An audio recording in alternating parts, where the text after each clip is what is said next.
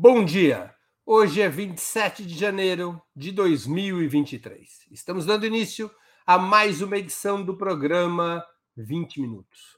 Nossa entrevistada será Virgínia Fontes, historiadora com graduação e mestrado na Universidade Federal Fluminense e doutorado em filosofia pela Universidade de Nanterre.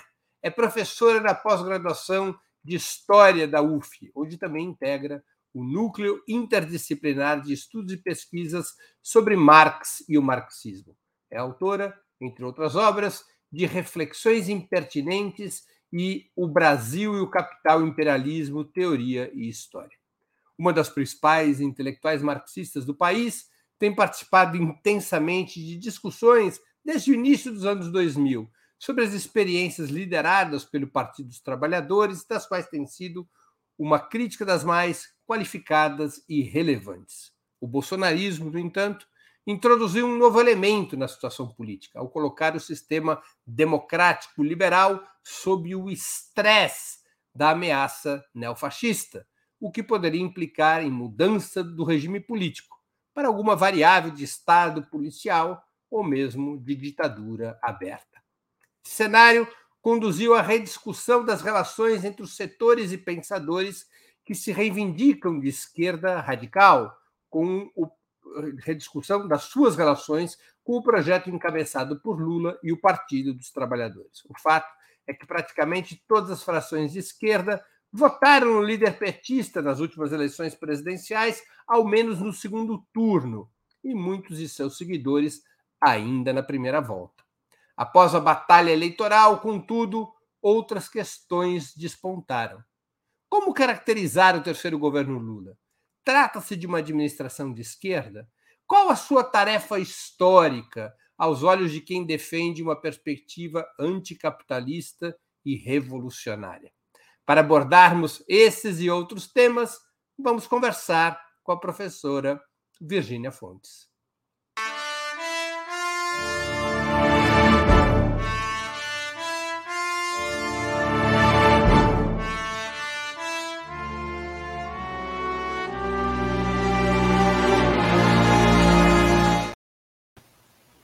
Bom dia, professora. Muito obrigado por aceitar nosso convite. Uma honra ter novamente sua presença no 20 Minutos. Bom dia, Breno. É uma satisfação estar aqui. É, tenho acompanhado bastante é, os teus programas, o 20 Minutos, é, e que tem tido material de primeira linha. Meus parabéns pelo trabalho, um abraço a todos. Professora, como avalia esses primeiros quase 30 dias do governo Lula? Bom, é bem difícil fazer essa avaliação, porque é conturbada, né? É, digamos que o início foi bastante conturbado. Dizem, desculpa interromper, dizem que fizeram essa pergunta para o Lula, ele botou a pessoa para correr. Quem fez essa pergunta? Bom, eu vou avaliar, eu vou fazer uma avaliação rápida é, desde o processo eleitoral. Como você apresentou, eu sou daquelas que é, declarou o voto no Lula já no primeiro turno, com muitas críticas, com muitos comentários críticos e exigências, mas é, apoiei, apoiei o Lula no, no, primeiro turno, evidentemente no segundo, e é, o segundo turno, o período do segundo turno foi muito intenso de luta e de mobilização de um conjunto de esquerdas, é, mais à esquerda do que o PT, e que, de certa maneira, empurrou o próprio PT para ir para as ruas, para tomar coragem de colocar adesivo, de sair caracterizado na rua, porque a gente tinha medo, e medo legítimo de ser atacado e agredido, como tantos foram, levaram um tiro, pedrada é, em automóveis porque estavam com adesivos, e que imediatamente após o segundo turno a gente ficou muito incomodado, bom, eu especialmente muito incomodado, com instantâneo apagamento e desmobilização daquilo que foi esse movimento impressionante entre o primeiro e segundo turno, que era uma conexão entre redes é, das mais, dos mais variados tipos, redes de esquerda, redes de pessoas democráticas, de anti, antifascistas, era um, uma escala muito grande, e que conseguia conectar é, um processo de verificação de informações para evitar é, fake news de qualquer proveniência, é, uma, digamos assim, uma, um conjunto de pautas, que não era uma pauta única, não era uma pauta fechada, mas era uma pauta é, de esquerda que é, envolvia todos os grupos e mantê-los mobilizados tanto para ir da rua para a campanha, para as mobilizações, quanto para o cotidiano é, na vida, porque essa é a vida da mobilização. Né? Ela envolve não só a manifestação, mas o cotidiano. No dia seguinte às eleições, nós assistimos é, o ataque é, bolsonarista às estradas, é, os bloqueios às estradas, etc.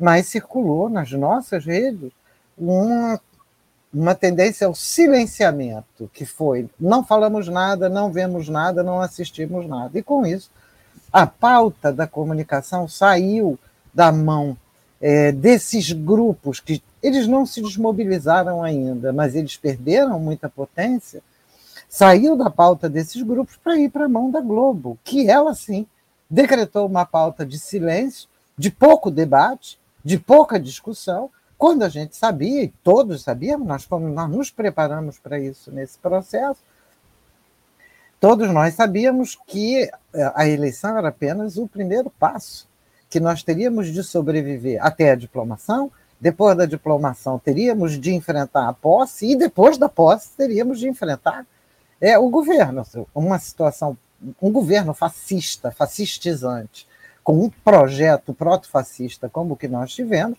não se esgota é, no processo eleitoral. Isso posto, então isso aí eu já começo com uma crítica, mas eu quero dizer que aquela posse foi emocionante, que o processo é, da posse, as escolhas feitas na posse, aquela multidão é, lá em Brasília, foram muito emocionantes, muito impactantes.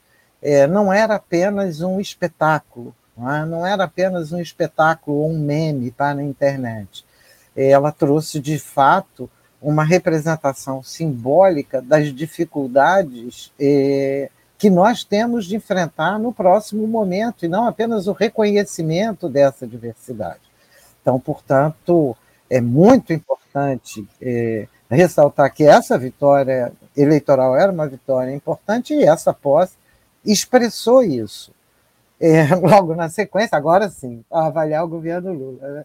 Logo na sequência, nós tivemos o, é, o 8 de janeiro e na sequência do 8 né, antes disso, né, 12 de dezembro, e as, os ataques em Brasília. 8 de janeiro, novamente, os ataques em Brasília e é, a sequência de novos bloqueios de estrada e, sobretudo, de ataques às linhas de transmissão. Eu diria que não tem como avaliar o governo, é muito cedo para a gente fazer uma avaliação de governo. O que a gente pode fazer é uma avaliação do ambiente e da, digamos, das expectativas. No tocante ao, aos ataques, é, aos os ataques golpistas, é, protagonizados por bolsonaristas, apoiados pelas Forças Armadas e por polícias em Brasília, e seguramente financiados por muita gente que ainda está completamente fora do radar e que a gente não, ainda não tem informação, a atuação imediata do governo Lula foi fundamental, foi precisa, foi cirúrgica.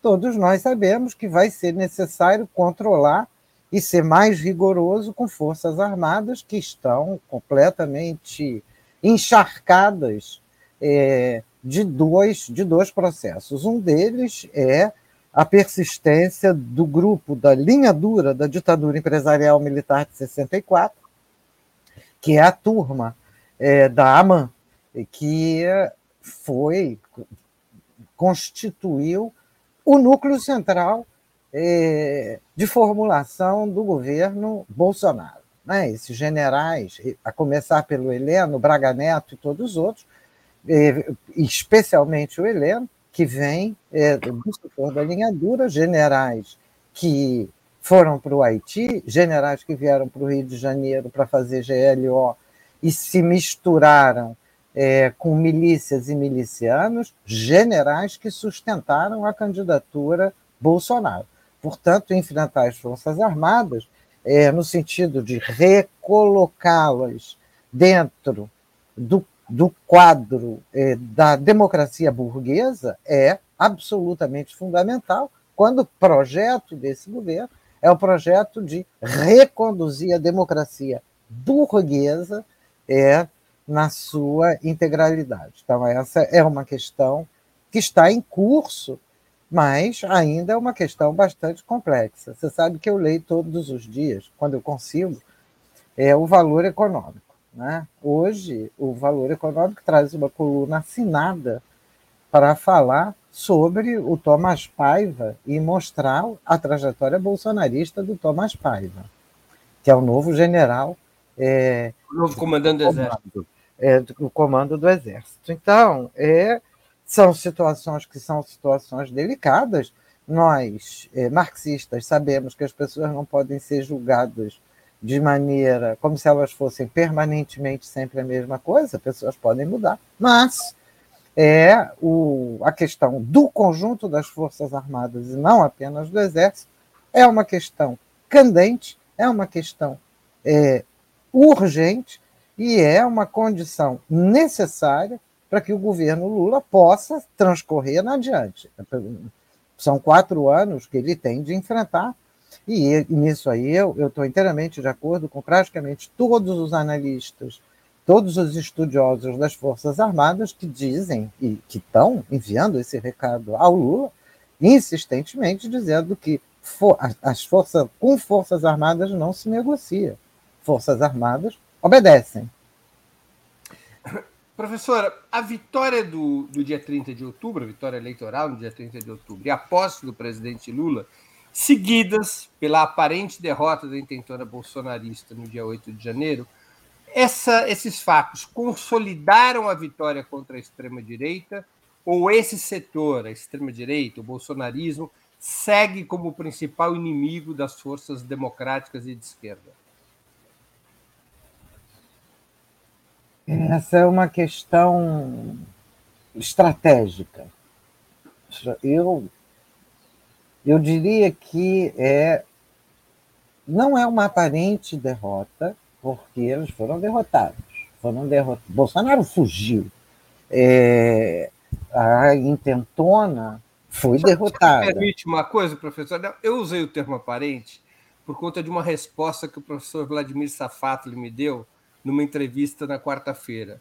Eu assisti. Ele, na qual ele considera que, ao contrário de derrotados no dia 8 de janeiro, os bolsonaristas teriam sido vitoriosos. É, eu acompanhei o, o, eu assisti o debate com o Safato, ele gostei muito, aliás, mas eu diria que é, eu nuançaria a expressão dele. Eles foram derrotados. A tentativa de, do GLO ou a tentativa daquele, é, daquela nomeação de um comando é, em, em Brasília foi derrotada. Porém, derrotas momentâneas não significam, derrotas em batalhas não significam nem desmobilização é, das forças protofascistas, nem muito menos uma derrota final. E o, o Vladimir tem razão quando ele assinala que a mobilização do dia 8 de janeiro deu fôlego às forças protofascistas. Ou, se não deu fôlego, conservou o fôlego é, de forças proto-fascistas, que não serão derrotadas simplesmente é, no terreno judiciário. É preciso, um, uma definição claríssima do governo Lula de não conceder anistia a esses, de não retomar o processo da anistia clássico, que passou pano na atuação torturadora do Estado brasileiro, porque foi isso que se fez, e, novamente, não se pode anistiar, e isso foi uma exigência da posse, não se pode anistiar aqueles que claramente pregam é, um golpe de Estado, mas não é um golpe de Estado, é, não tem nada de revolucionário, embora alguns daqueles ali se acreditem assim. É um golpe de Estado, eles acham que são contra tudo que está aí. Não são contra tudo que está aí, nada. Eles são a favor do pior do que está aí, que é uma classe dominante predadora, que é um, forças armadas torcionárias, polícias sem limite e mais milicianos armados para fazer o controle disseminado, assassinando, amedrontando, etc. Uma polícia, uma política proto-fascista não é uma política de ódio, e nisso eu discordo muitíssimo da grande imprensa. É uma política de morte. É importante que fique claro que o objetivo do fascismo não é o ódio. O objetivo do fascismo é a naturalização da morte, é a naturalização do terror, é a exterminação do outro. Nós estamos vendo agora com os Yanomamis, sem nenhum problema de consciência, burocraticamente, exterminando os Yanomamis lá em Roraima. Então, isso, essa é, é, é uma questão que não é, bom, não é uma questão menor. Se esse é o principal inimigo do governo Lula, bom, aí a gente vai ter de separar duas questões. Né? Quem são os principais inimigos da classe trabalhadora ou das classes trabalhadoras, que são muito variadas, e as do governo Lula. Porque não são exatamente a mesma coisa. O governo Lula não é a expressão das classes trabalhadoras, embora o governo Lula tenha hoje o papel de assegurar que as classes trabalhadoras possam ter protagonismo no processo histórico. É, o, então, o governo Lula tem, de fato, os mesmos adversários que a classe trabalhadora. O fascismo é o primeiro deles, e o fascismo hoje está expresso nas as Forças Armadas têm um papel fundamental, foram criadoras do Bolsonaro desde 2014, isso vem sendo assinalado por todos os pesquisadores. Quando elas começaram a levar Bolsonaro para as cerimônias de formatura em todos os quadrantes desse país, portanto, a forjar, e foram as direções das Forças Armadas quem vão impregnar as tropas com esse com esse proto-fascismo. Lembrando que essas direções já tinham contato com extremas direitas há bastante tempo, que vem sendo assinalado pelo Eduardo Costa Pinto, do trabalho do Avelar Coutinho sobre o gramscismo, com as conferências constantes de Olavo de Carvalho é, no interior das Forças Armadas, com as publicações da Bibliex, que é a Biblioteca do Exército e que é especialmente dedicada à formação política das Forças Armadas, no sentido é, de um, um anticomunismo, de uma brutalidade é, e de um. Na verdade, o que eles chamam de anticomunismo não é anticomunismo, é antidemocracia, antiprotagonismo popular em qualquer circunstância porque em 64 o golpe não foi dado contra o comunismo, porque não era o comunismo que estava avançando, era a democracia. Da mesma maneira que em 2016, do golpe de 2016, e agora, nessa, é, nessa irrupção alucinada, é, grotesca e esdrúxula é, do bolsonarismo em Brasília. Mas quem sustenta isso, se as Forças Armadas são o núcleo o grupo central que forjou isso, Bolsonaro foi além, ele foi melhor do que a encomenda para as Forças Armadas, por um lado, e por outro, traz problemas para elas. Foi melhor do que a encomenda porque ele se tornou, ele galvanizou um movimento popular, coisa que as Forças Armadas jamais quiseram fazer historicamente no Brasil. As Forças Armadas, historicamente no Brasil, são ditatoriais, censórias, torcionárias, é, mas raramente mobilizadoras. E o que o Bolsonaro trouxe foi essa mobilização proto-fascista, que foi além daquilo que era esperado. Por um lado, isso permitiu consolidar e avançar é, as posições das, das Forças Armadas, por outro lado, trouxe um elemento que nem mesmo as Forças Armadas conseguem controlar, ainda que elas estejam apoiando. Bom, então, portanto, tem, inclusive, alguns que consideram que, é, e, e, que de alguma maneira reforçam a hipótese é, do Safatli, mas são discussões ainda muito precoces, de que é, o 8 de janeiro era uma maneira das Forças Armadas se livrarem do Bolsonaro.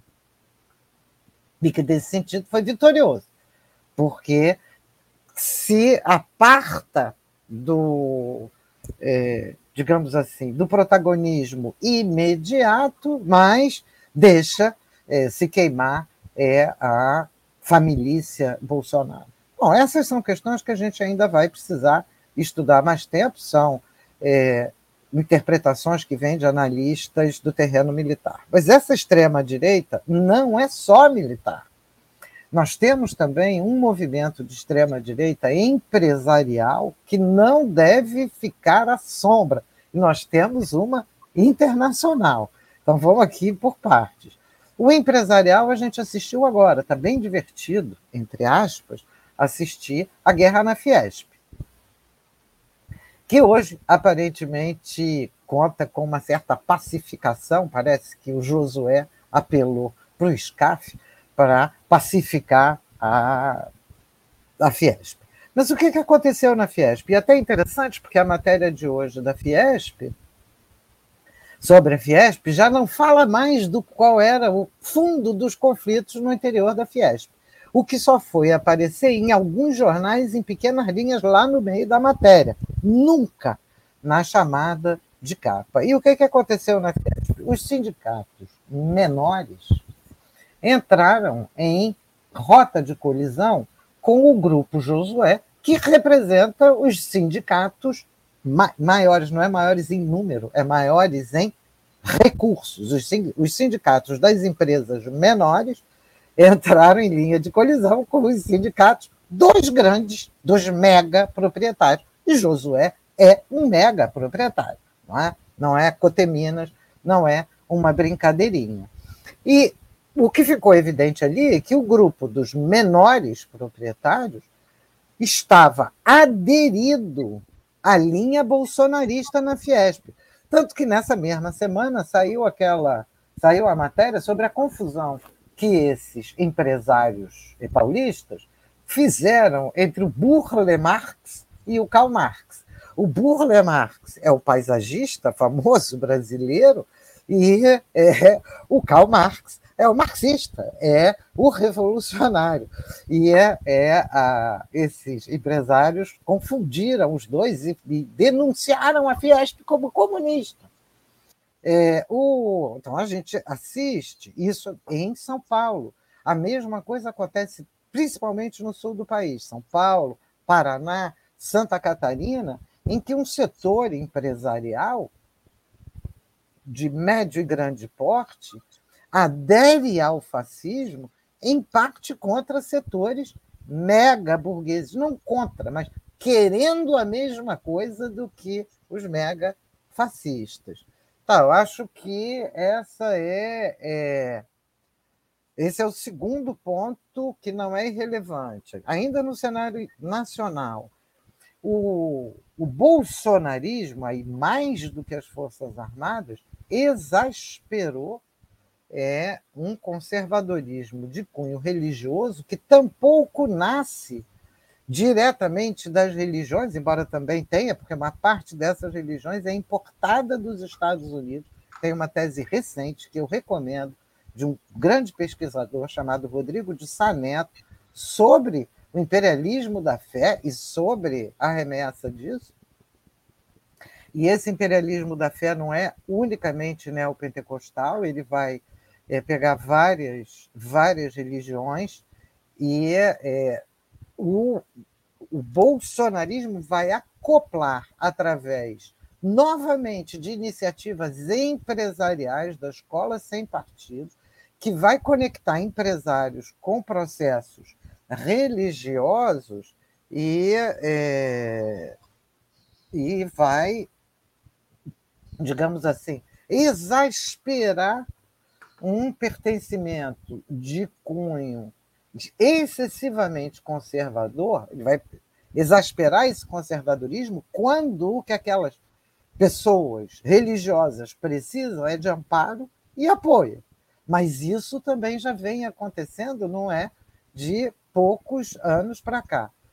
Esses grupos, esses setores empresariais se conectaram na América Latina. A família Bolsonaro montou uma espécie de internacional conservadora conectando os grupos trampistas dos Estados Unidos com os grupos sul-americanos, voltando a essa posição né, de subalternidade. Então, repara, o que, é que eu estou tentando colocar? Estou tentando colocar que fascismo é o último campo do ataque capitalista contra qualquer forma de é, exigência popular. Desde 2016, depois do golpe, nós assistimos uma retirada de direitos incessante do conjunto das classes trabalhadoras. As burguesias eh, brasileiras apoiaram o fascismo, desde apoio aberto, declarado e público, até o apoio silencioso. Vale lembrar que a própria Globo, que agora está numa posição anti-Bolsonaro, nas eleições de 2018, fez pelo menos 10 editoriais dizendo que Bolsonaro era igual a Fernando Haddad, que eles eram radicais iguais. Eu, eu peguei um por um é, desses editoriais. E, ao longo do governo Bolsonaro, ainda que já enfrentando o, o Bolsonaro, continuava apoiando a política econômica do Bolsonaro. Então, portanto, o governo Lula, que é essa frente enorme, né, ele vai ter de se defrontar com o conjunto dessas contradições. Eu nem falei de classe trabalhadora, estou falando dos sustentáculos do fascismo. Esse é o primeiro inimigo. Se esse é o primeiro inimigo, é fundamental neutralizar Forças Armadas. Retirar. Agora, você acha que fora do governo, e especialmente depois da derrota no dia 8 de janeiro, a tendência do bolsonarismo é refluir e se enfraquecer, ou ele mantém capacidade de preservar um papel protagonista na vida do país?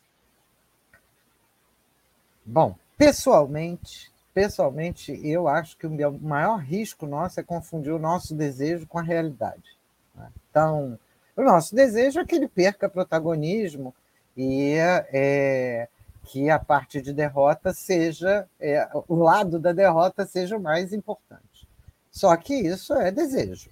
É, se o que eu falei até aqui é verdadeiro, isso significa que o protagonismo dele está preservado. As Forças Armadas estão aí, essas burguesias acabaram de dar um golpe na, na, na Fiesp é, dentro das suas próprias organizações. E ali dentro estão fazendo outras negociações. É, o, o, o, golpe não se esgotou no dia 8 de janeiro. Na sequência, nós tivemos derrubada de torres de transmissão, tivemos novas tentativas de bloqueios de estrada. Portanto, é, não há nada que nos possa tranquilizar para dizer que acabou, que não, esse que elas não terão condições de novos ataques. Para que não tenham condições, é preciso que sejam atacados. Fascismo é uma das coisas mais violentas. Quando a gente diz que é uma política de morte, é para deixar claro o que, que é. Não é meramente política de ódio, é de morte, é de assassinato, é de genocídio. É isso que representa é, tendências nazifascistas a, jugular o fascismo é uma condição para o conjunto do governo Lula. Não à toa. A mesma grande imprensa que estava contra Jair Bolsonaro, agora passa pano nas Forças Armadas. Não, não pode, não pode provocar. Cuidado com elas, elas são perigosas. Claro que elas são perigosas. E é porque elas são perigosas que não pode ficar tomando cuidado com elas. Tem de discipliná-las. Então, eu não acho Bom, ainda tem mais um fenômeno. Daqui a dois anos são as eleições nos Estados Unidos. E as eleições nos Estados Unidos, hoje em dia, a política estadunidense atravessa a política brasileira, atravessa as Forças Armadas, atravessa as burguesias brasileiras e atravessa o próprio cenário político. Se a gente for é, observar, houve uma mudança é, nos últimos anos em que parcela da burguesia agora mora em Miami, assim como parcela é, dos é, dos que ganham mais dinheiro se deslocam para Miami. Além dos pobres, que vão para lá para trabalhar, para mandar dinheiro para a família. Saiu ontem, se eu não me engano, na CNN, é, uma informação sobre o, o recorde de dinheiro remetido por brasileiros no exterior. Esse é o sinal da vergonha nacional. Um país que depende, acho que foram mais de 4 bilhões de reais um país que depende de remessa dos seus pobres do exterior é uma vergonha, é sinal de que trata a sua população como menos que lixo, porque o lixo ainda merece uma coleta. Então é alguma coisa de muito, muito inquietante. Mas vamos tirar essa, essa que entrou de contrabando, voltando é, para as para as burguesias brasileiras, o, o governo Lula precisa se defrontar com essas questões e as eleições americanas vão trazer de novo essa questão aqui para dentro. Nós estamos diante da maior crise internacional é, dos últimos, sei lá.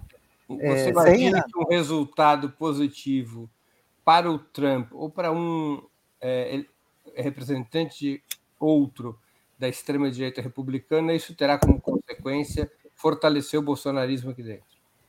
Olha só, fortalecer o fascismo aqui dentro. É, eu, o bolsonarismo é a ponta mais visível desse fascismo. Mas não é só o Bolsonaro. O Bolsonaro foi aquele que foi capaz de galvanizar massas populares. É, quando eu chamei de proto-fascismo, eu, eu não gosto muito de personalizar, porque às vezes a gente perde é, o, o chão e fica grudado na figura do, do Bolsonaro. O, o, o, é lógico que tem na mobilização é, dessas bases existe um bolsonarismo, foi isso que foi galvanizado ali. Mas não é só bolsonarismo, tem fascistas que podem tentar substituir Bolsonaro e já estão tentando fazer. Né? Virginia, existe espaço para uma oposição de esquerda ao governo Lula nesse momento? Ou essa administração, exatamente por conta dessa confrontação com o neofascismo, deveria ser apoiada por todas as forças de esquerda ainda que de forma eventualmente crítica e independente? Breno, eu não costumo dar conselho às forças políticas, né? eu costumo falar por mim mesmo. É, nesse momento, nesse momento, todas as forças de esquerda, com pouquíssimas exceções muito marginais, estão apoiando o governo Lula. E eu acho que neste momento é preciso apoiar o governo Lula. Agora, apoiar o governo Lula ou qualquer governo de maneira acrítica é colocar a cabeça na, na forca, portanto, ou na guilhotina. É, portanto, é, o tempo inteiro vai ser preciso brigar com o governo Lula para garantir que ele mobilize, organize, estruture modalidades de formação de grande escala para as massas trabalhadoras, o que ele não tende a fazer ele tende a se manter lá na formalidade do cargo, lá na institucionalidade, com as imagens mais institucionais, o que é importante, sem dúvida, mas insuficiente. A gente precisa de processos de mobilização e de organização. A mobilização culmina nas ruas, mas não, é, não se dá só nas ruas. Ela se dá no cotidiano, na formação, na informação, na capacidade de decifrar quem são os sujeitos e quem são os agentes. E entregar essa decifração na mão da Globo, da Globo News, por mais boazinha que ela pareça agora, é entregar é, a, aquilo que é fundamental que seja feito através das nossas redes, através eventualmente de mídias de maior alcance, maior porte, na mão do conjunto das burguesias que nunca teve problema em dar golpe, depois pede desculpa e depois vai para outro golpe. Não, é o editorial do Globo de hoje, defendendo o Temer e o golpe de 16, deixa isso claro. Eles 50 anos depois do golpe de 64, a Globo pediu desculpas. O de 16 a gente pode esperar ali para 2066. Pois é. Eles pedirem desculpa. E, e, já, já engajados no próximo golpe. Portanto, é, assim, é uma. É, é uma o papel das esquerdas frente ao governo Lula é permanentemente um papel crítico, uhum. ainda que seja para lembrar a ele, que isso lembre a ele, que a conexão dele com os setores populares é a chave da garantia de um da, do próprio governo. Porque ele está cercado de golpistas de todo tipo, fascistas e não fascistas. Se ele não tiver, não construir o seu apoio popular, os fascistas levam. Dizem que tem uma comparação né, do, do, próprio Lula com Getúlio, que o Lula tem muita admiração pelo Getúlio, etc. Eu, eu não, não sei dos detalhes, mas é importante lembrar o seguinte: Getúlio era um estancieiro, acostumado a dar ordem, a mandar, a andar de rebenque, né, de, de, de roupa de cavalgar e de é, chicote na mão. Foi ditador durante uma década. E é, quando foi eleito, ele não tem nada a ver com a personalidade do Lula, tá certo? Quando, quando finalmente foi eleito, ele precisou se apoiar nas forças populares. Porque, caso contrário, ele, um estancieiro mandão, não, não teria como se sustentar no governo quando as pressões eram muito intensas é, na, na década de 50. É, mesmo assim, acabou se suicidando. É fundamental que esse conseguiu sobreviver depois porque se suicidou. E aí reverteu, é, porque começava a haver um afastamento das massas do Getúlio naquela época. Então, é, é fundamental esse apoio popular. E é para ter apoio popular é preciso não só contemplar reivindicações urgentes, necessidades urgentes, como está sendo feito lá com os Yanomami, vai precisar ser feito com os aplicadores, é, com os trabalhadores de, de aplicativos, como vai precisar ser feito com funcionalismo público, como vai precisar ser feito com a readequação do salário mínimo, com o reajuste das tabelas de imposto de renda, por mais complicado que seja. E, é, digamos, essas são as medidas superficiais, porque não alteram, de fato, o controle do conjunto do processo produtivo e econômico do país. Para isso, e aí eu não sei se o governo Lula tem vontade ou capacidade disso, é preciso o espírito de cisão, que o Gramsci já chamava, né? o espírito de enfrentamento. Esse espírito de enfrentamento somos nós quem temos de trazer. Não será o governo Lula, ainda mais nessa configuração, que poderá trazer. Embora ele possa, e eu gostaria muito que isso acontecesse, mas entre gostar e ter certeza que vai acontecer é muito diferente, eu gostaria muito que ele se desse conta da urgência dessa mobilização permanente enquanto formação, esclarecimento, manutenção do contato, garantia, porque senão é na hora que você você abandona as massas, na hora que você pede para elas virem, a rua não vem, é claro. Professor, nós temos aqui algumas perguntas de espectadores que contribuíram com o Superchat, ou são membros pagantes do nosso canal. O Eurico de Arruda Neto ele fez mais um comentário, ele contribuiu aqui com o Superchat, agradeço o Eurico, ele diz, a esquerda está borocochô. Só fala em democracia burguesa e trabalhadores que se danem a América Latina enfrentará a nova onda de golpes de Estado? A Cláudia Virmon, que é membro do canal e também contribuiu com o Superchat, obrigado, Cláudia. Já perguntei várias vezes sobre o efeito pêndulo. Ninguém quer nem falar nisso, mas, já, mas acho que ele existe, ele é histórico, mas as esquerdas não querem nem tocar no assunto. Eu desconheço o que vem a ser o efeito pêndulo. Não sei se a professora já ouviu esse termo ou, ou sabe do que se trata. Então, são essas duas questões. Você fique à vontade se quiser responder alguma delas, senão a gente vai em frente. Bom, é, ufo, deixa eu pegar aqui a pergunta do Eurico. Eurico, a esquerda não está borocochô. A esquerda teve uma vitória extraordinária nessa eleição, porque a, o conjunto das esquerdas anticapitalistas, revolucionárias, radicais se lançou com uma energia para as ruas que foi extraordinário. Eu não vou falar por todos os estados, mas aqui no Rio de Janeiro foi fundamental a mobilização das esquerdas para que essa eleição, para que o segundo turno dessa eleição pudesse garantir a eleição do Lula.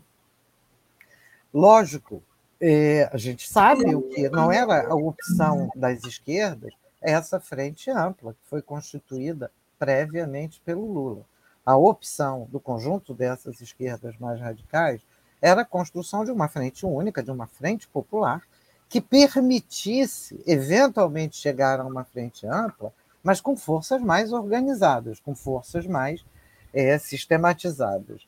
O, o PT não quis e não quis mesmo, e desarmou essas, essas possibilidades. Porém, é, isso não significa que, na prática, e ainda que de maneira muito mais difícil, mais dificultosa, essas, essas esquerdas atuaram como frente única, sobretudo entre o primeiro e o segundo turno, mas bem antes.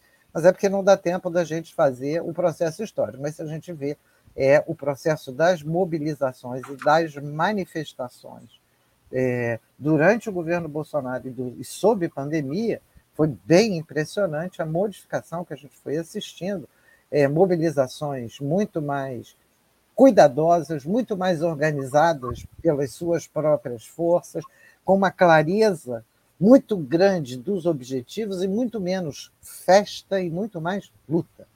Então, é, isso aí foi uma, uma questão fundamental. Não acredito que o conjunto das esquerdas esteja borocochô. Acontece que o resultado da sua luta foi a eleição do Lula e de um governo com essa frente muito grande. E essa, o conjunto dessas esquerdas precisa realmente se equilibrar entre tarefas que são muito complexas. Por um lado, defender o governo Lula contra fascismo, contra as burguesias que o apoiam. O fascismo não apoia Lula, mas as burguesias o apoiam. Por outro lado, o tempo inteiro tensionar o governo Lula é, no sentido de que ele precisa ter lado, ele precisa garantir o lado dele, e o lado dele tem de ser o lado de classes, um lado social de classes. E, por último, não pode perder, então, reparação 3, é, três processos a serem levados simultaneamente, não pode perder a capacidade crítica frente ao governo e frente à sua própria atuação enquanto esquerda, mantendo permanentemente uma análise clara e compreensível das relações de classe no país, das relações de classe e geopolíticas na América Latina, no conjunto das Américas, pelo menos, né? porque no conjunto internacional também, porque a gente está diante de uma transformação importante. Então, são três tarefas que têm de ser cumpridas permanentemente, porque são tarefas de organização, tarefas é, de luta e tarefas de produzir conhecimento, socializar conhecimento. Bom, agora. Ah, pera, peraí. É, bom, eu vi alguns autores falando do efeito pêndulo. Eu não sei exatamente ao que a Cláudia é, remete. Alguns dizem do efeito pêndulo dos militares, né? sai e volta, sai e volta, porque o efeito pêndulo é, é aquela coisa que vai e volta. Eu sou historiadora e, embora a gente possa é, compreender idas e vindas é, no processo histórico, elas fazem sentido, eu gosto sempre de lembrar que cada ida do pêndulo, o tempo passou, as relações se alteram, os processos se complexificam para evitar que a gente fique numa leitura como se o mesmo retornasse para o mesmo ponto. Mas eu acho que tem muitos autores que trabalham com isso.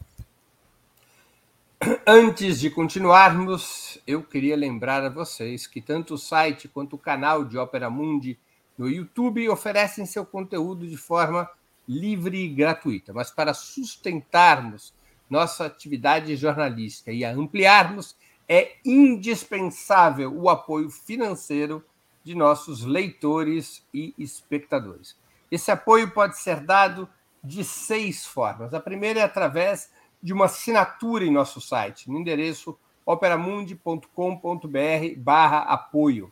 A segunda, inscrevendo-se como membro pagante em nosso canal no YouTube. Basta clicar em Seja Membro e escolher um valor no nosso cardápio de opções. A terceira, contribuindo agora mesmo com o Super Chat. A quarta, com o Super Sticker. A quinta, escolhendo a ferramenta Valeu, valeu demais, quando assistirem aos nossos programas gravados. A sexta, a sexta forma de contribuição é através do Pix. Nossa chave nessa modalidade, nossa chave no Pix é apoie.operamundi.com.br. Vou repetir. Nossa chave no Pix é apoie.operamundi.com.br.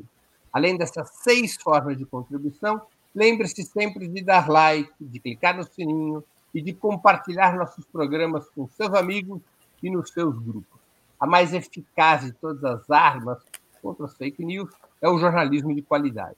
Apenas o jornalismo de qualidade coloca a verdade acima de tudo. E esse jornalismo que Opera Mundi busca oferecer todos os dias depende da sua contribuição, do seu engajamento, do seu bolso. Não importa o valor com o qual possa ou deseje contribuir, ele sempre será muito bem-vindo. A sustentação da imprensa independente é uma tarefa dos espectadores, dos leitores, de quem acredita na imprensa independente como ferramenta para enfrentar a imprensa de direita. Professora, o presidente Lula, em sua primeira viagem ao exterior, que ocorreu essa semana, defendeu abertamente a autodeterminação de Cuba e Venezuela, além de criticar as sanções aplicadas pelos Estados Unidos contra esses países no âmbito de uma reunião da CELAC, da Comunidade de Estados Latino-Americanos e Caribenhos. Lula foi à Argentina, foi ao Uruguai e participou de uma reunião da CELAC, com o Brasil se é, reinserindo nessa articulação continental que não tem a participação de Estados Unidos e Canadá. E fez essas declarações e participou dessas reuniões a menos de 15 dias de sua viagem para encontrar com o presidente norte-americano Joe Biden. Lula está indo dia 10 de fevereiro para Washington. Qual você acha que será o papel internacional de Lula? Eu gosto das tuas perguntas, porque elas são assim, quase que é o que eu acho que vai ser, é o que eu não, não tenho condição de fazer. Mas vamos lá dizer como é que já reagiram é, hoje eu estava lendo aqui o Valor Econômico e o editorial do Valor Econômico é para criticar a diplomacia ultrapassada do Lula e para dizer que a conexão Sul-Sul já era. É um editorial semelhante ao da Folha de São Paulo de ontem ou antes de ontem. É, pois é, mas é do valor que é, eu sempre é, presto bastante atenção, eu não li todos os editoriais hoje nem leio todos os dias, a gente não tem tempo eh, de fazer isso. Então, é... qual é a questão para nós fundamental hoje? Em primeiro lugar, é neutralizar a diplomacia ou a pretensa diplomacia proto-fascista instalada na América Latina, que foi reforçada pela família Bolsonaro com apoio das Forças Armadas, e, portanto, é, é, esse, essa é a primeira tarefa, a meu juízo. Eu não estou nem falando das tarefas econômicas, mas das tarefas políticas. A segunda é se colocar frontalmente é, contra todas as formas de bloqueio e de sanção que estrangulam as populações da Venezuela e de Cuba. Porque esse tipo é, de é, bomba dólar, de política a partir é, do uso do dólar, é, evidentemente, dramático, porque não ataca, é, não, não, não abre uma guerra é, tradicional, simplesmente mata as populações de fome, de escassez de medicamento, de impossibilidade de produzir, etc, etc, etc. Então, eu acho que essa, essas duas questões são fundamentais. Portanto, no conjunto da América Latina, nós temos, nós já tivemos uma grande aproximação, foi muito emocionante ver a recepção ao Lula na Argentina, ver o encontro do Lula com as mães e as avós, né, as abuelas da Praça de Macho, é, da, da, Praça de Maio, em português, é, que são, é, são a expressão do conjunto das lutas que nós precisamos ainda levar aqui no Brasil que é o enfrentamento dessa atuação política das Forças Armadas que não se dobram às opções democráticas e que conservam o cheiro do esgoto das ditaduras e conservam a canalização desse esgoto. Então, acho que essas, essa, essa primeira viagem do Lula abre, digamos, abre possibilidades e abre eh, necessidades que a gente não sabe se ele vai empolgar. Eu vejo que o Jonas Duarte, aproveito para mandar um abração para o Jonas, que é um amigo querido, professor é, lá da Paraíba, historiador também, é, que ele pergunta se organizar esse lastro social, se a tarefa é do governo Lula ou das forças da esquerda revolucionária. É claro que é das duas. A, a esquerda revolucionária está o tempo todo tentando construir um lastro social crítico. Porém, quem tem hoje a caneta e a escala é o governo Lula. Vai me lembrar o que disse o Vladimir, que foi muito bom. O governo Bolsonaro só tem uma coisa que ensinou para o conjunto das esquerdas, inclusive para o PT, foi que um presidente pode ser um insurreto. E o Lula vai ter, não de virar Bolsonaro, porque isso é o que ninguém quer, mas de saber que não é se acomodando, se acovardando, se, se encolhendo, que ele vai conseguir enfrentar é, as forças proto-fascistas que foram é, desencadeadas nos últimos tempos. Elas não voltam, é igual pasta de dente, elas não voltam para a caixinha depois que saiu. E elas precisam ser reconfiguradas. Então, eu acho que é dos dois. Se o governo Lula não tomar esse tipo de iniciativa de, de se aproximar, para nós vai ser impossível. Inclusive, a primeira tarefa, que é sustentar o governo Lula contra os fascistas e contra as burguesias. Porque se ele não tomar essa iniciativa, como que a gente vai fazer? Então, é, essa é uma questão central.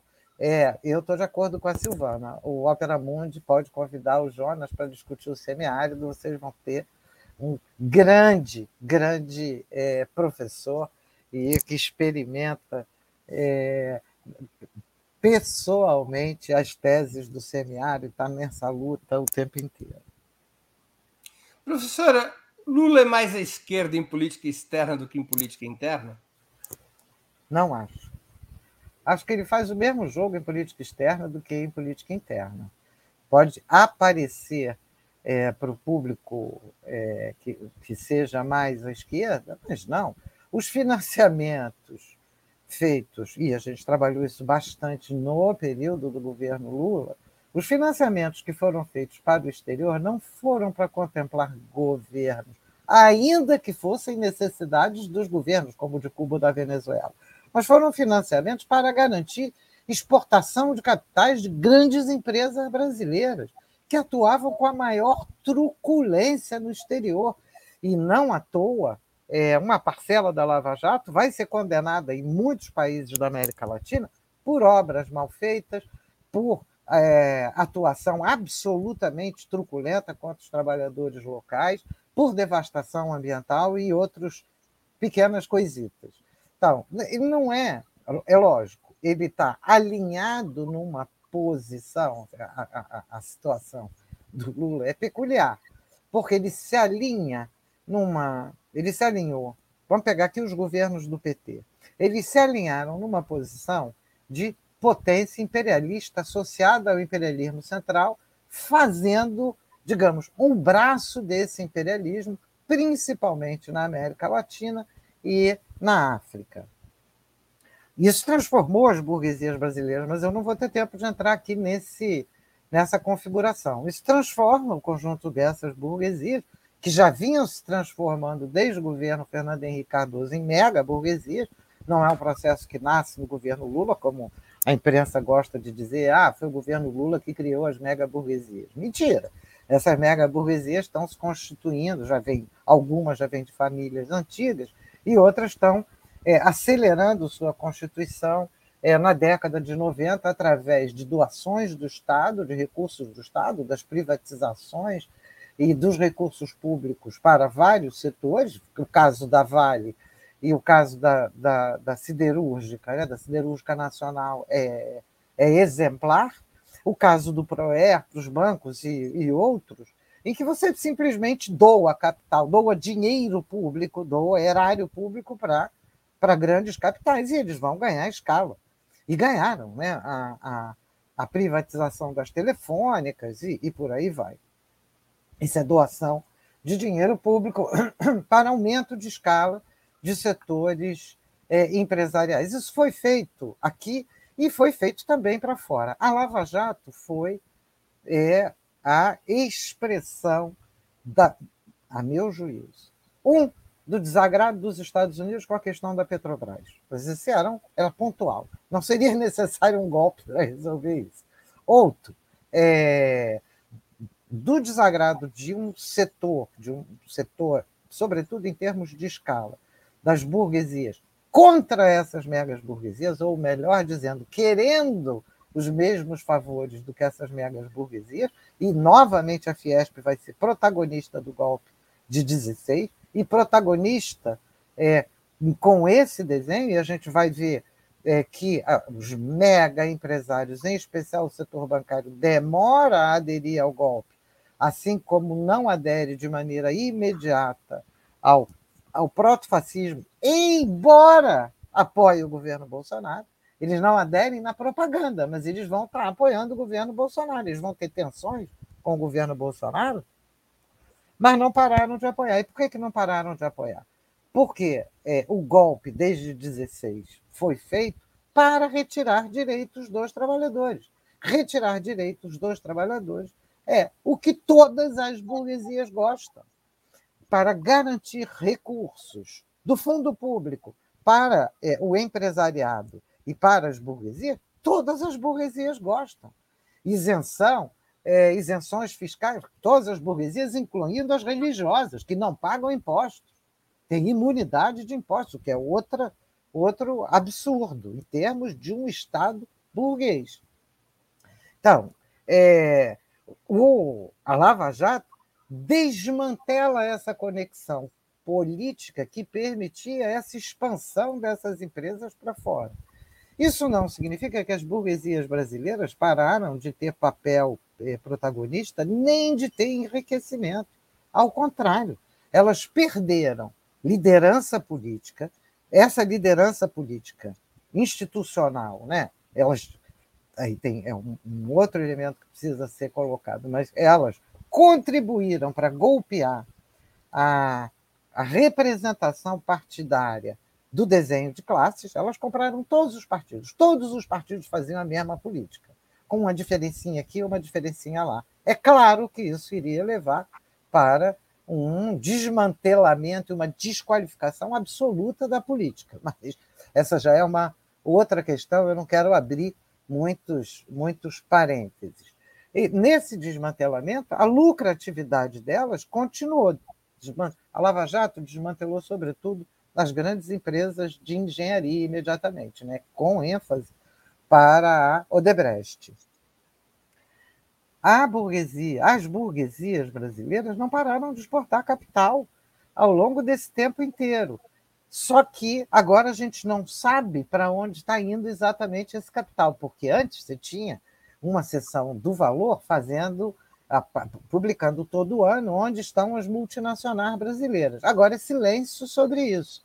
Mas quando a gente pega é, o, o, último boletim do Banco Central sobre entrada de capitais e saída de capitais, que, se eu não me engano, é do ano de 2021, É, o estoque total de capital estrangeiro no Brasil era da ordem de 750 bilhões. E o estoque total de capital brasileiro no exterior era da ordem de 450 bilhões. É gigantesco. Então, nós temos. Não é uma brincadeirinha, nós não estamos falando de brincadeirinha. É, nós estamos falando de meio trilhão de dólares. É, o, essas, é, há, de fato, uma recomposição nas burguesias brasileiras que a gente precisa ainda entender e, e trabalhar com mais, é, com mais cuidado, porque são muitas informações mas, difíceis.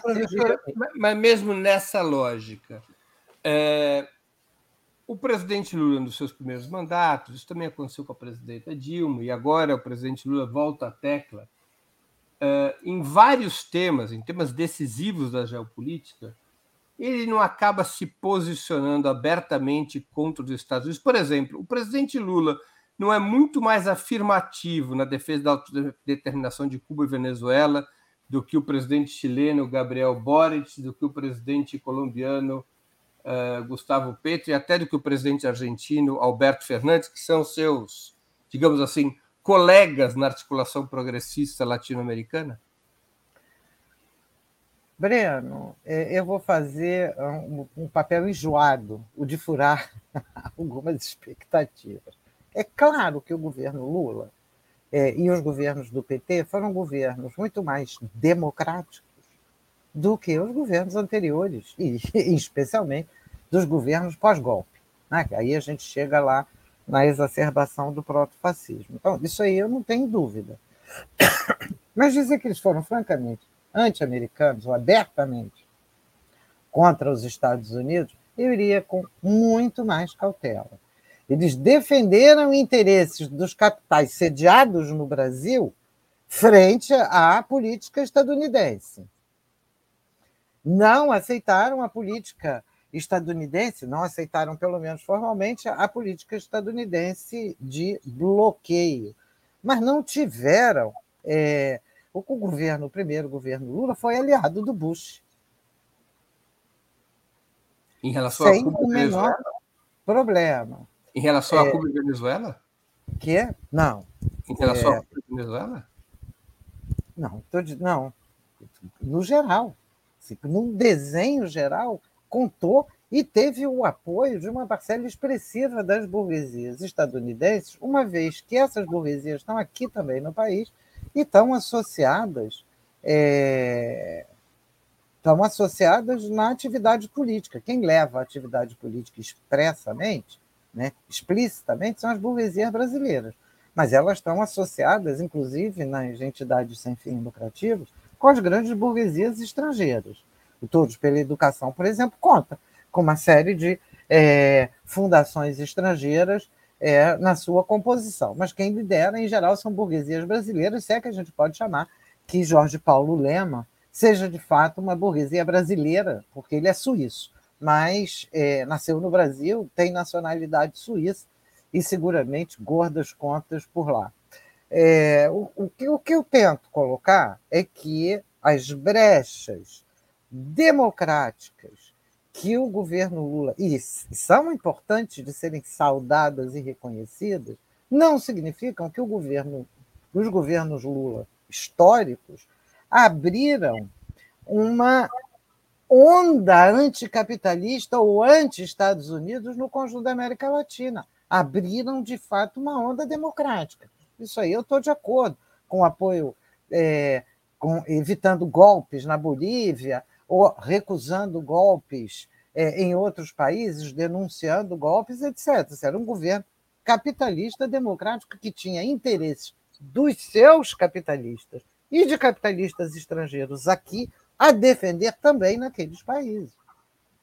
Então, são, é, digamos, lógico que são linhas diferentes. Uma linha de uma direita é, seca e dura, a linha de uma direita fascista ou a linha de um é, dirigente originário de setores populares e que procura conciliar democracia com a autocracia burguesa que predomina no Brasil e em boa parte da América Latina. Lógico que tem diferenças, Mas, analisado do ponto de vista das relações com os Estados Unidos, isso só vai se romper mesmo é com Trump. Que eles, e mesmo assim, é, o, o golpista Temer torcia pela Hillary Clinton. Então a gente vai ver como é, o redesenho político interno vai estar influenciado pelos Estados Unidos a partir da eleição é, do Trump e da ascensão dessa extrema-direita fascistizante nos Estados Unidos. Ela não caiu lá, ela não está derrotada lá e não está derrotada aqui também. Daí a importância de que a gente sustente o governo Lula, porque ele é um elemento democrático, mas não porque ele é anti-americano. Professora, a direita liberal colidiu com o bolsonarismo porque era contrária à mudança do regime político, com vários dos seus setores apoiando a candidatura de Lula e estando agora, vários desses setores, incorporados ao governo. A direita liberal não discordava da política econômica de Bolsonaro, mas discordava, repito, dessa, desse perigo de mudança do regime político. Como você acha que esta ala, a direita liberal, ou a direita tradicional, ou a velha direita, há muitas expressões em relação a esse setor, irá se comportar nos próximos tempos? Continuará privilegiando uma aliança com o PT, Lula e a esquerda contra o bolsonarismo, ou os editoriais dos jornais já indicam que essa direita liberal tratará de fazer um giro para tentar comandar o campo conservador contra o governo de Lula mais uma vez? Bom, nós temos. Eh, o Brasil é um país complexo, é um país muito grande, com diferenças regionais alguém disse, importantes. Alguém disse que não é para amadores, né? É, pois é. E é, qualquer interpretação é, aligerada pode mais complicar do que facilitar.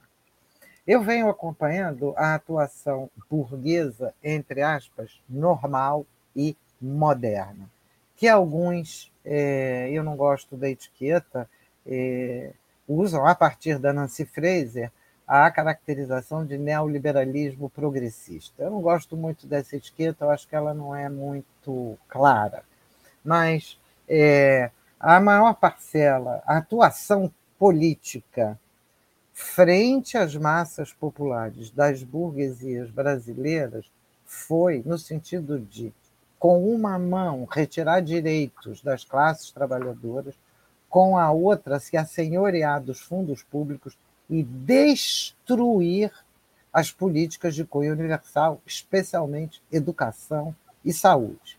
Educação em todas as suas instâncias e saúde também em todas as suas instâncias, embora na pandemia o SUS tenha demonstrado a sua extrema necessidade e urgência e tenha tido um certo recuo, mas a gente sabe que o Banco Itaú está financiando, está apoiando é, o Todos pela Saúde, agora que tem um desenho parecido com é, o Todos pela Educação.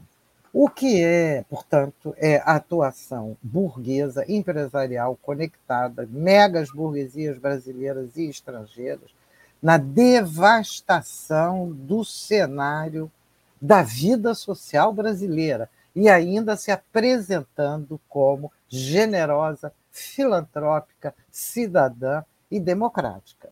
Então, é, é, é preciso tomar bastante cuidado nessa análise, porque houve tensões entre as políticas eh, protagonizadas por esses aparelhos privados de hegemonia burgueses para a educação, por exemplo, e o governo Bolsonaro, cuja proposta é, educacional era escola policial, escola policializada.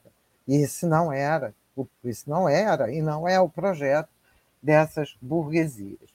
E, de outro, é o escoadouro dos recursos dos fundos públicos foi bastante reduzido no governo Bolsonaro, o que diminuía o alcance da política nacional de educação formulada pelos empresários, aplicada pelos presente no MEC, lá dentro dos escalões do MEC. Então, reduzia os recursos, mas, por outro lado, permitia que elas avançassem é, porque elas continuam com isenções, com imunidade de, de, impostos e outros que tais, e elas passam a concorrer aos editais públicos, elas próprias, as entidades empresariais, controlando a escola pública. Essa atuação do Jorge Paulo Leman é, é impressionante, né? do Instituto Fundação Leno, e especialmente no Paraná, que é onde ele tem, digamos assim, o núcleo central da devastação da escola pública, que agora colocou em leilão escola pública, para ser leiloada para secretaria, para empresas privadas de educação. Então, quando você tem é, uma situação dessas, existem tensões entre elas.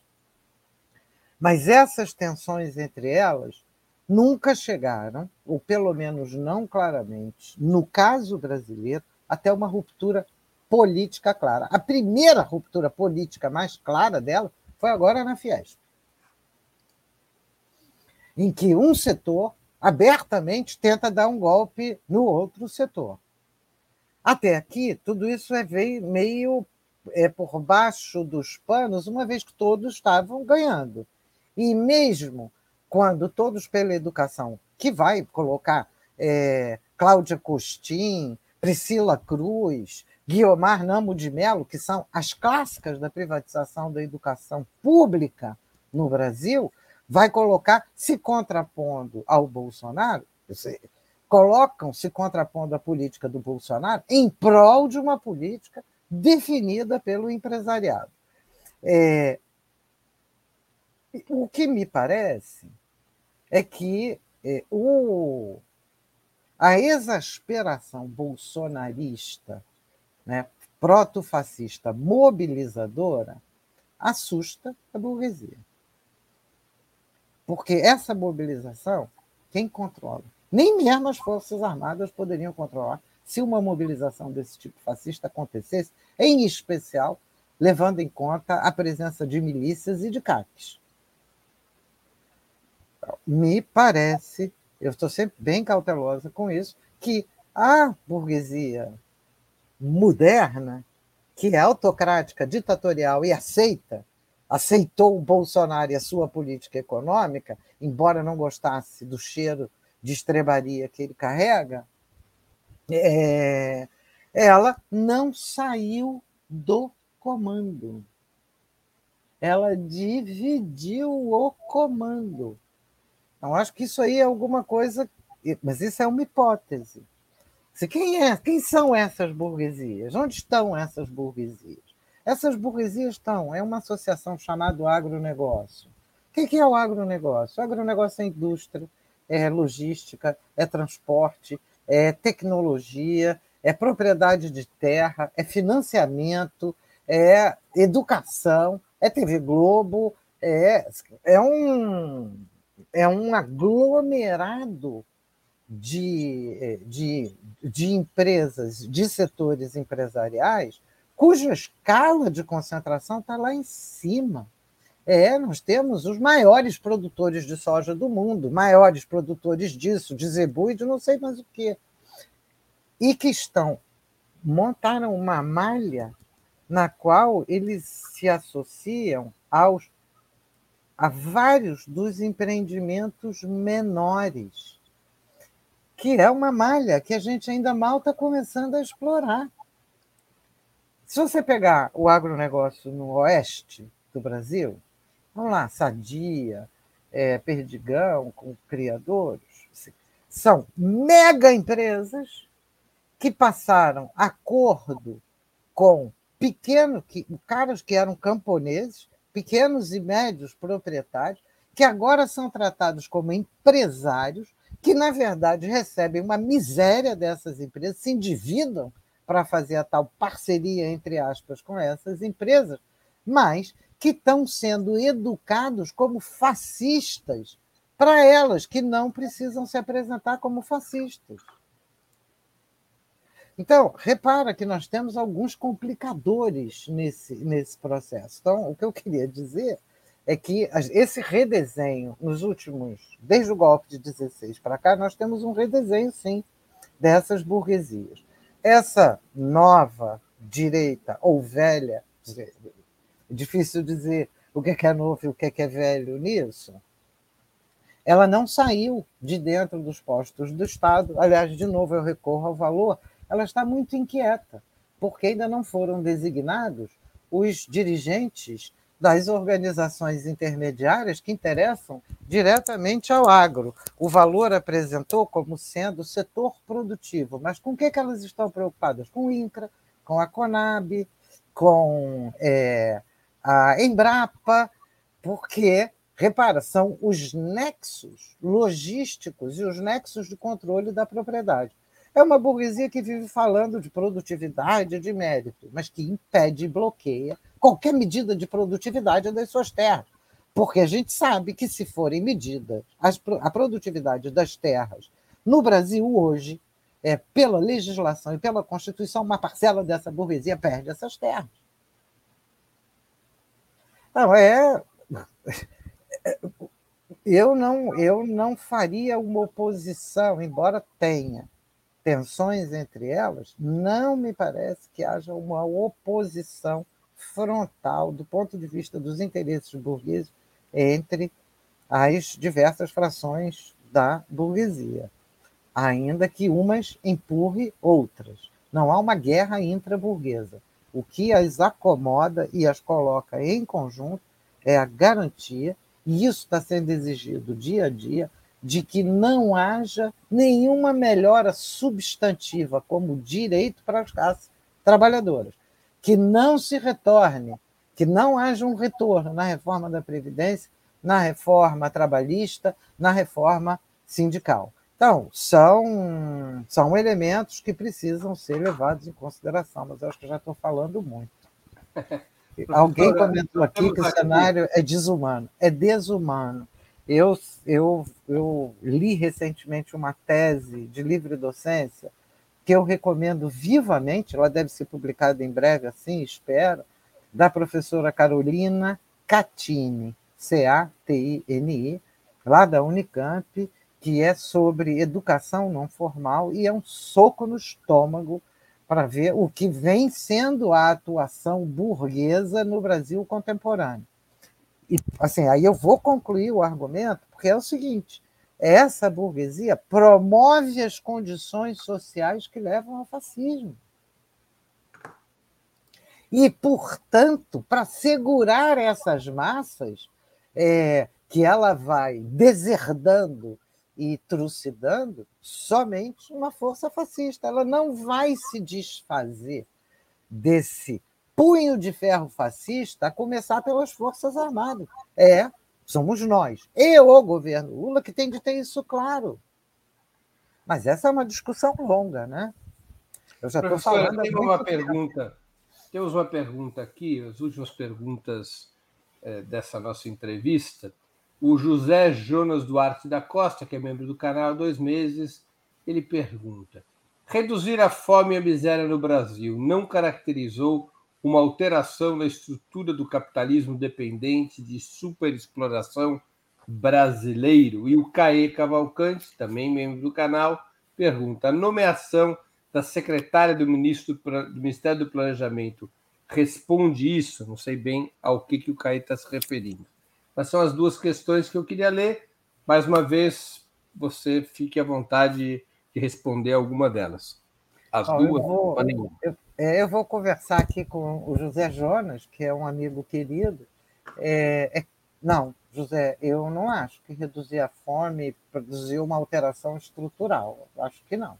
É, promoveu, sim, uma melhora democrática, mas alteração estrutural não. Para que houvesse essa alteração estrutural, é preciso que essa massa popular tivesse protagonismo nesse processo de redução da fome, e não fosse colocada na condição de alvo de uma política de tipo é, compensatória, é, que é importante. Eu não estou aqui discutindo a importância da política compensatória, mas você pode fazer política compensatória e, ao mesmo tempo, garantir que essas massas se organizem, estejam colocadas em condições de protagonismo.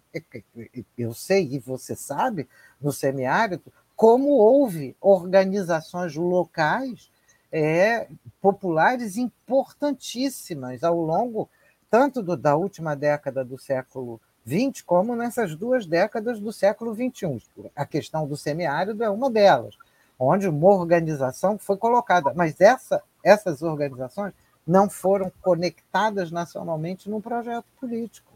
Elas continuaram seguindo o modelo que é o modelo que a burguesia propõe da fragmentação, da separação, da, da separação total dessas lutas em pequenos é, âmbitos, onde ela própria vai fazer depois a, a, sua modulação central, como é o caso do Todos pela Educação e agora o Todos pela Saúde. Tem que tomar cuidado para não vir um Todos pelo Nordeste, porque pode ser outro perigo. Então, não acho que houve uma mudança estrutural houve uma melhoria, sem sombra de dúvida, das condições de vida da população e houve uma transformação que poderia trazer esse protagonismo. Porém, a cada momento que esse protagonismo ameaçava se solidificar, ele era enquadrado pela institucionalidade. Lógico que nós tivemos avanços nos governos Lula. Eu não estou querendo negar esses avanços, só estou querendo dizer que é, é, não é uma modificação estrutural, é uma modificação, digamos, de um pequeno patamar. A variação é, da desigualdade social não foi enorme, é, foi pequena, até para o que precisava ser, embora tenha tirado da fome, mas tirou da fome e tirou do protagonismo. E depois a gente vai ver a dificuldade quando chega um golpe é, de Estado. Eu acho que é, isso precisa ser lembrado ao PT, mas isso precisa ser lembrado para nós, porque o protagonismo, né, essa tripla é, questão que nós temos de nos equilibrar agora, nesse novo governo Lula, que a gente espera que vá muito além do que já aconteceu, é o, um deles é que para defender esse governo a gente vai ter de estar em luta, não tem como. Professora, nós estamos chegando ao fim da nossa conversa e eu queria fazer duas perguntas que eu sempre faço aos nossos convidados e convidadas antes das despedidas. A primeira, qual livro você gostaria de sugerir aos nossos espectadores? A segunda, qual filme ou série poderia indicar a quem nos acompanha?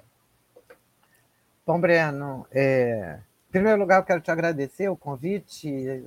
Esse foi um encontro muito bom eu fico muito satisfeita de estar aqui. É, eu, como vocês veem, eu tento pesquisar um volume grande de coisas, então é bem difícil conseguir trazer todos os elementos, mas é uma satisfação estar aqui, estar com esse público, é, que é um público é, bastante atento e é um público muito engajado. Eu vou recomendar dois livros. Esse daqui, que é O Banco Mundial no Brasil, é um livro recente, do final do ano passado, é, lançado pela Apres é, Editora. Vale a pena para ter é, uma ideia, porque a gente olha para o Banco Mundial achando que ele determina tudo, e de fato ele determina muita coisa. Porém, o que é interessante desse livro é mostrar que o recurso do Banco Mundial no Brasil é muito pequeno face aos recursos que os governos detêm e que, portanto, é, as estruturas é, internas do governo brasileiro e das burguesias brasileiras estão associados para multiplicar, inclusive, projetos do Banco Mundial ou ajustar esses projetos para, para o desenho brasileiro, vale ler. E outra eu acabei de receber, estou doida para ler, é, é o Gramsci, é, Os Líderes e as Massas, é um livro que acaba de sair pela Boitempo, que eu acho que é leitura imediata e obrigatória, e eu já recomendei a tese da Catine, mas que eu não posso, eu não tenho, não foi publicada ainda, então eu não Quem, tenho. Esse livro é uma coletânea de artigos, não é? É, de escritos entre o período de 1921 a 1926. É uma coletânea de artigos do próprio Gramsci, e quem Isso. organizou essa coletânea hum. foram. É, é um coletivo é, foi o Gianni Freso é, quem fez a organização. E, é, mas tem um coletivo que auxilia, está lá na Boitempo, que auxilia essa seleção, onde está o Marcos Del Roio é, e, e, outros. É, a Luciana e outros. Muito bem. O filme, filme série. Série eu não assisto. E eu vou, eu vou apostar num filme antigo, mas que eu acho que ainda é importante que se reveja, especialmente agora, que é o Parasitas, é, que é aquele filme Parasita, né? aquele filme coreano. Recentemente eu li uma matéria sobre o Japão, é, da importância da seita Moon, que nasce na Coreia, no Japão atual, e a seita Moon é uma seita altamente reacionária, proto-fascista, e que tem pelo menos 10% dos parlamentares no Japão atualmente, e o Shinzo Abe, aquele que foi é, assassinado, era muito próximo da seita Moon. Então, é um pouco é, que a gente não perca de vista é, o que significa as condições de vida no capitalismo contemporâneo em volta do mundo. Professora, eu queria agradecer muito pelo seu tempo e por essa conversa, como sempre extremamente interessante. Muito obrigado por mais uma vez ter aceito o nosso convite aqui no 20 Minutos. Obrigado a você, Breno. Obrigado a todos. Até uma próxima. Até. E muita luta pela frente, de vermelho sempre. Verdade. Boa sorte. Também agradeço a todos e todas que assistiram a esse programa, em especial aqueles e aquelas que puderam fazer contribuições financeiras ao nosso site e ao canal de Ópera Mundi no YouTube. Sem vocês, nosso trabalho não seria possível e não faria sentido. Um grande abraço a todos e a todas.